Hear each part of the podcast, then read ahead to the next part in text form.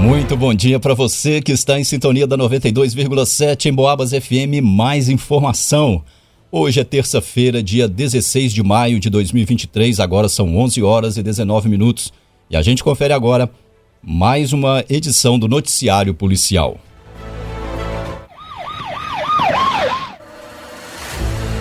Moradora de rua é acusada de furtar aparelho celular no bairro Pio 12. Na manhã de hoje, uma moradora do bairro Pio 12 entrou em contato com um policial que passava pela Avenida Leite de Castro e alegou ter sido vítima de um furto. Segundo a cidadã, no dia de ontem, dois moradores de rua, conhecidos dela, foram até sua residência para ajudar a varrer a rua, o que já seria de costume em troca de a quantia de 10 reais. Ainda segundo a solicitante, em um dado momento, a mulher que estava varrendo disse que iria trocar a vassoura, pois ela estava a que ela estava usando estaria ruim e entrou na casa. Após a saída dos moradores de rua, a dona da casa entrou e deu por falta do seu aparelho celular de cor preta e branca e mais dois aparelhos celulares que estavam sem funcionamento. A vítima disse aos policiais que já era de seu conhecimento que os moradores de rua que foram na sua casa costumam dormir em frente a uma loja na Avenida Leite de Castro e foi até a referida avenida, onde encontrou o cabo do batalhão e acionou, fazendo a solicitação informando os fatos ocorridos. Durante a abordagem policial, o aparelho celular foi localizado dentro da bota da moradora de rua. A mulher acusada de furto discordou e disse que o celular, encontrado em seus pertences, havia sido encontrado na rua. Diante dos relatos contraditórios, suspeita e vítima foram encaminhadas até a delegacia para esclarecimento dos fatos. Em Boabas. Aluna desacata professora em sala de aula no bairro de Matozinhos. A adolescente foi levada apreendida para a delegacia de polícia. No final da tarde de ontem, a presença da polícia foi solicitada em uma escola estadual situada no bairro de Matozinhos, em São João Del Rei. Um professor de 53 anos estava ministrando aulas para o nono ano, momento em que viu uma aluna, uma menor de 14 anos, com fones de ouvido e um aparelho celular no colo. O professor então chamou a atenção da aluna que retirou os fones. Porém, passado algum tempo, a aluna retomou o fone novamente e colocou no ouvido, sendo novamente advertida pelo professor. Além disso, a aluna estava carregando o aparelho celular usando uma das tomadas da sala de aula, sendo pedido a ela que retirasse o aparelho da tomada e que guardasse. Nesse momento, a adolescente levantou exaltada, pegou o celular, jogou na mochila e jogou a mochila no chão, proferindo palavras ofensivas e de baixo calão para o professor. Após ouvir os desacatos da aluna, o solicitante pediu para que ela se retirasse da sala de aula e, em seguida, acionou a polícia.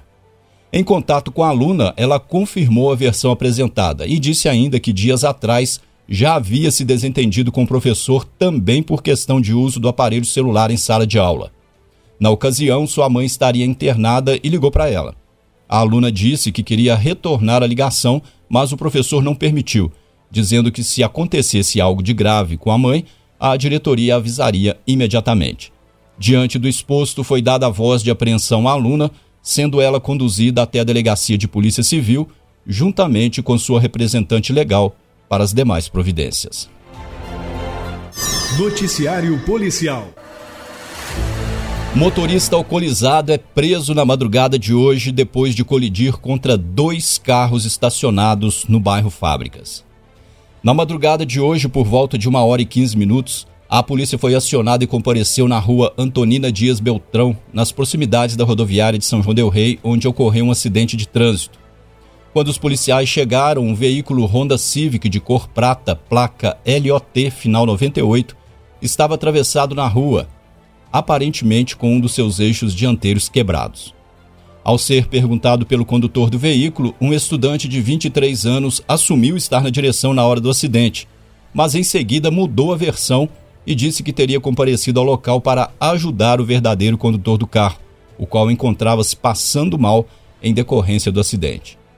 Próximo ao local do ocorrido estava um cidadão de 26 anos com alguns ferimentos na boca.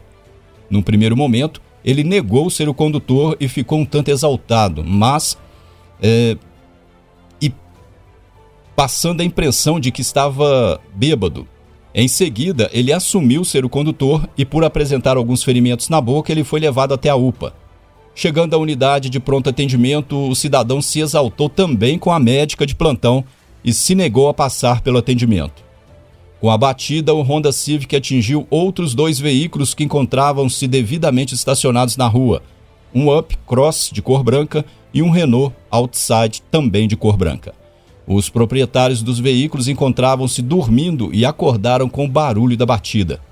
Perguntado sobre como teria acontecido o acidente, o condutor disse que vinha no sentido centro-bairro e que em dado momento teria atravessado alguém na sua frente e ele desviou o carro e bateu nos dois automóveis estacionados. O Honda Civic estava com os pneus dianteiros lisos e sem condições de rodar após o acidente, sendo acionado o serviço de guincho que recolheu o carro para o pátio credenciado. No interior do carro foi encontrada uma lata de cerveja aberta. O motorista se negou a fazer o teste do bafômetro. Devido aos sintomas de embriaguez apresentados por ele, foi dada a voz de prisão em flagrante por conduzir sob influência de álcool. Ele foi conduzido até a delegacia de polícia, juntamente com uma testemunha. Em Boabas. Estelionatário se passa por filho de moradora da Vila Marquete e tira mais de 10 mil reais da vítima. Na tarde de ontem, uma moradora da Vila Marquete procurou a polícia depois de ter sido vítima de um golpe através do WhatsApp. A vítima, uma empresária de 57 anos, recebeu uma mensagem via WhatsApp através de um número que já esteve cadastrado no seu CPF, no qual a pessoa se passava pelo filho da cidadã. Sem notar que se tratava de um farsante, a vítima atendeu a um pedido do estelionatário que solicitou um depósito via Pix no valor de 420 reais. Em seguida, o farsante iniciou uma outra conversa solicitando o valor de mil reais. E ainda um terceiro Pix no valor de 5.670 reais, os quais foram feitos através da conta do seu esposo. Um tempo depois, o criminoso virtual insistiu na conversa e, ainda se passando por seu filho, fez o pedido de um novo depósito via Pix, dessa vez no valor de R$ 3.430. No total, o estelionatário tirou da vítima a quantia de R$ 10.520 em transferências. Somente por volta de uma da tarde, quando seu marido fez contato com o filho para saber sobre os depósitos, eles ficaram sabendo que se tratava de um golpe. A vítima então procurou a polícia, sendo devidamente orientada e feito o registro para as providências cabíveis. Noticiário Policial. O motociclista foi assaltado quando se dirigia até a cidade de Barbacena. A polícia está à procura dos criminosos.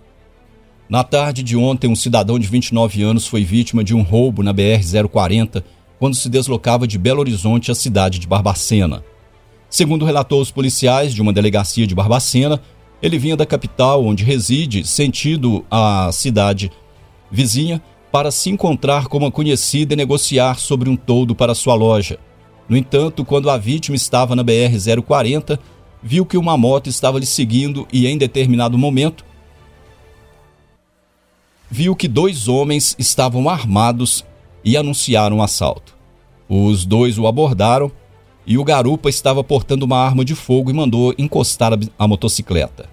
Ao parar, os assaltantes levaram uma mochila de cor preta e uma bolsa de alça contendo um aparelho iPhone 8 de cor cinza, um aparelho J4 de cor preta, 150 reais em dinheiro, um cartão de débito do Nubank, um cartão de crédito do Banco do Brasil, uma capa de chuva, um capacete, a carteira de habilitação, a chave da motocicleta, o controle do alarme e vários objetos de uso pessoal a vítima precisou empurrar a motocicleta até chegar a uma marmoraria na cidade de Barbacena.